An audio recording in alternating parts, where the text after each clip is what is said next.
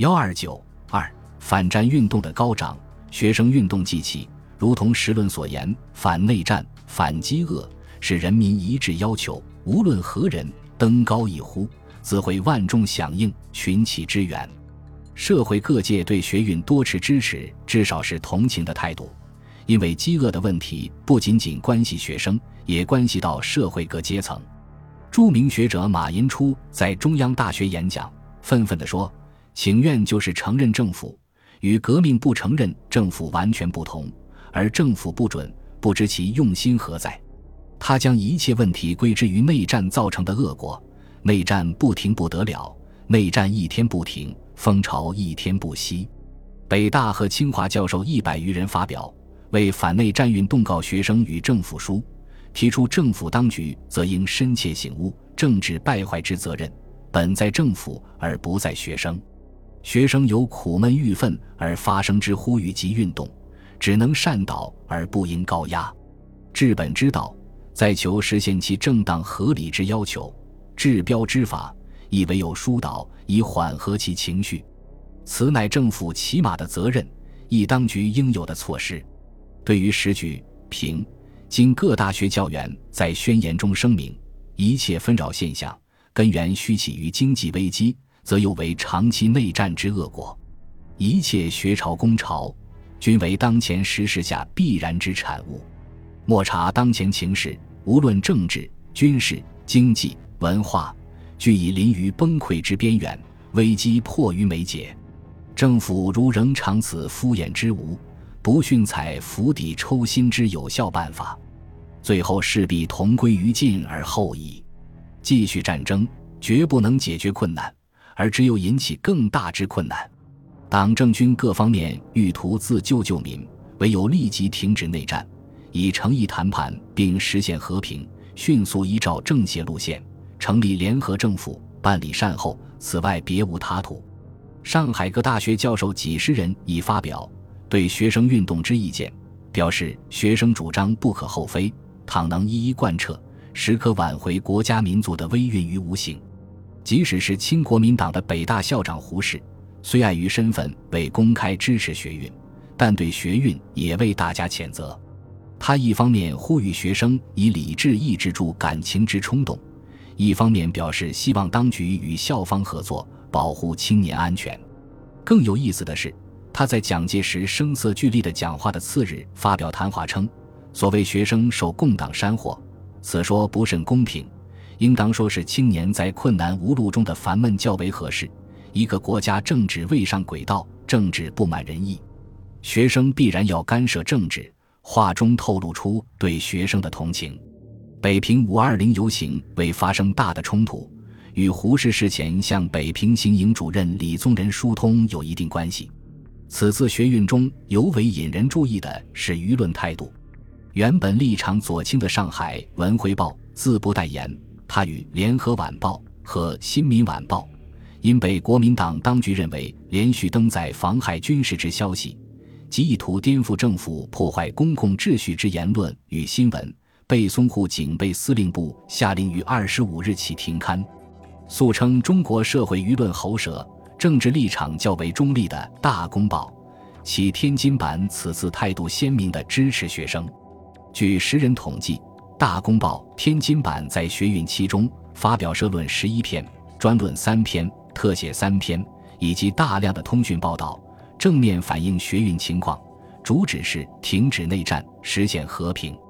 上海版总编辑王云生五月中旬恰在北平、天津公干。他在北平和天津各大学演讲，简直与学生论调一致。他对金版编辑部面授机宜，对于学运态度居中而偏左。事后他又撰文表示，反内战、反饥饿不单是青年学生的要求，实是全国善良人民的共同呼声，并大声疾呼：“赶快停战，快快和平！”这是全国人民的要求，更是北方人民的生路。因此，有人论为北方学潮之风起云涌，大公报不为无力。另外一点是，除该报的文字号召外，王云生的口头宣传得力尤大。无论此种说法的真实性究竟如何，对于一年前因可耻的长春之战社评反对中共攻占长春，而遭中共尖锐批评的《大公报》此时此刻的言论，表示出社会舆论对国民党政权的离心倾向。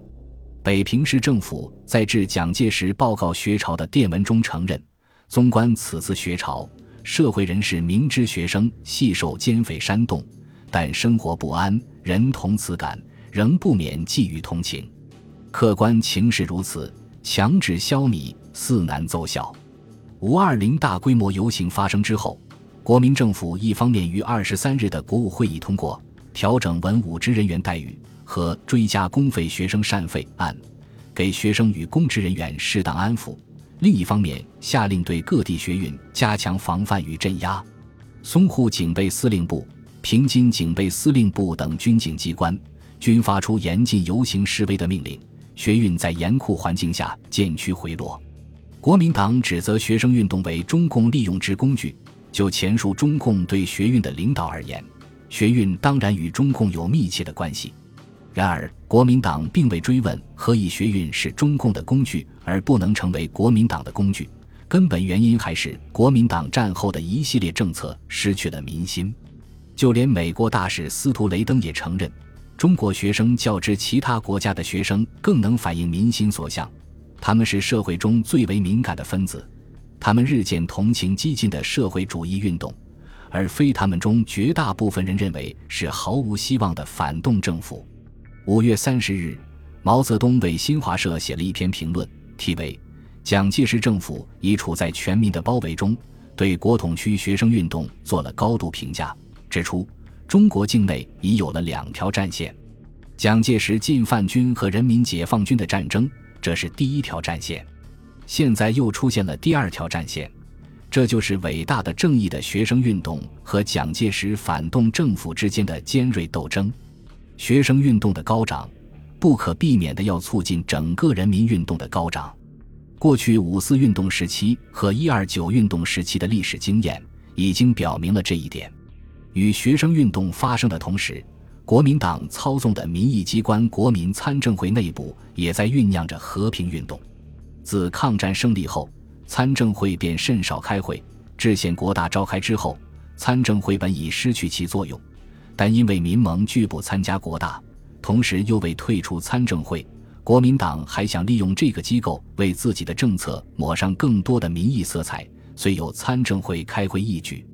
不料聪明反被聪明误，民盟正好利用参政会这个合法机构和场合，发起反战和平运动，使国民党一时狼狈不堪。五月二十日。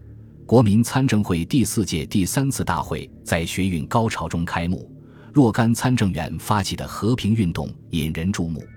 民盟参政员张澜、黄炎培、梁漱溟、张伯钧、韩兆鄂联署提出“停止内战，恢复和平”案，提出无人主张，既求政治解决，只有政治解决，凡国内一切政治问题所构成的党派纠纷，必须在和谐融洽之空气中，用协商方式。本着相忍相谅之精神，以寻得结果。建议一依据政协路线重开和平会议；二恢复国共联系，商讨停战方案；三政府停止征兵征粮征食；四尊重人权，保障自由，释放政治犯，停止特务恐怖行为。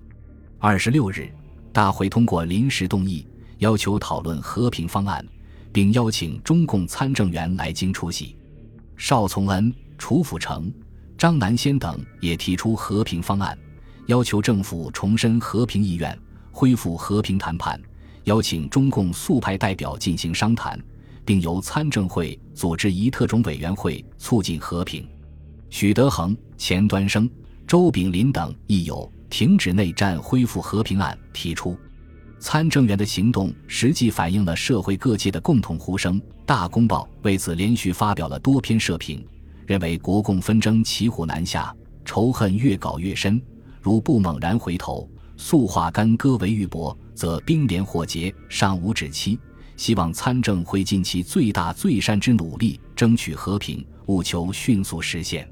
对于学生运动，国民党可取高压手段；但对于合法的参政会，国民党有点无可奈何。